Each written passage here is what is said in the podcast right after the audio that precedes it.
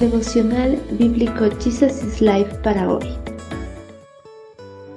Bienvenidos para iniciar el estudio del libro de Segunda de Reyes, capítulo 1. Solo a Dios. Cierto día Ocosías, el nuevo rey de Israel, se cayó por la reja de la ventana de una habitación y quedó gravemente herido. Entonces envió mensajeros al templo de Baal Zebú, dios de Ecrón, que consultaran si iba a recuperarse. Entonces el ángel del Señor le dijo a Elías, Ve y enfrenta a los mensajeros del rey de Samaria y pregúntales, ¿acaso no hay Dios en Israel? ¿Por qué recurren a Baal Zebub, dios de Cron, a consultarle si el rey va a recuperarse? Por lo tanto, esto dice el Señor, nunca te levantarás de la cama donde estás, ten por seguro que morirás. Entonces, Elías fue a transmitirles el mensaje.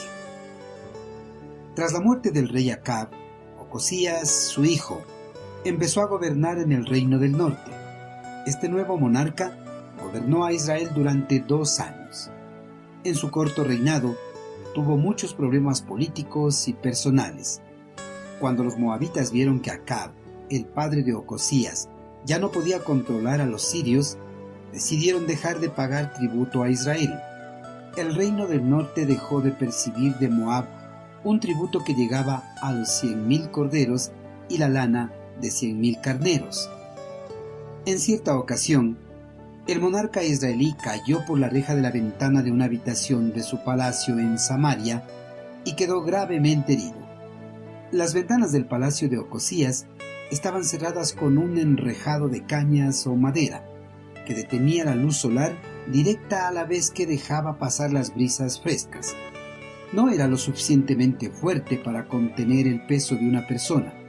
Por eso cuando el rey se arrimó a la rejilla de la ventana, ésta cedió y ocasionó que Ocosías se desplomara del piso superior del palacio al suelo.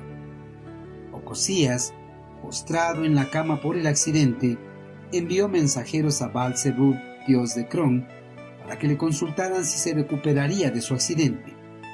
Ocosías, al igual que su padre Acab, no confiaba en el eterno Creador.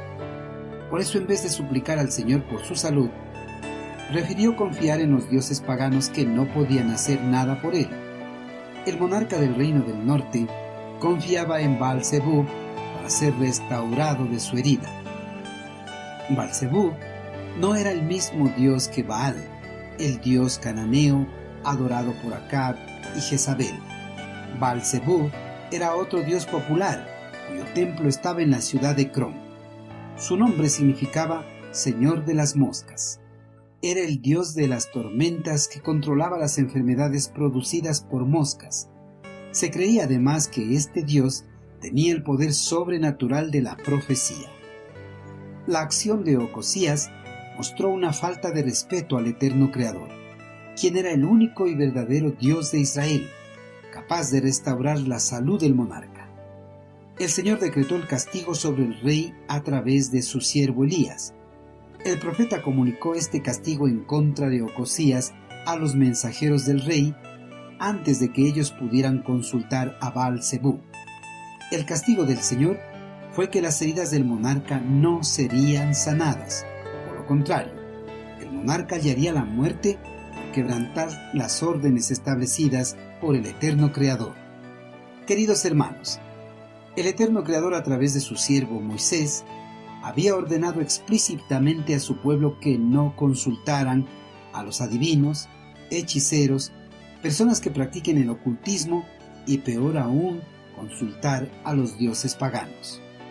Ocosías desobedeció las órdenes de Dios y consultó a baal Por esa desobediencia recibió su castigo. Las órdenes del Señor son explícitas para su pueblo y cualquier quebrantamiento de ellas recibirán el castigo merecido.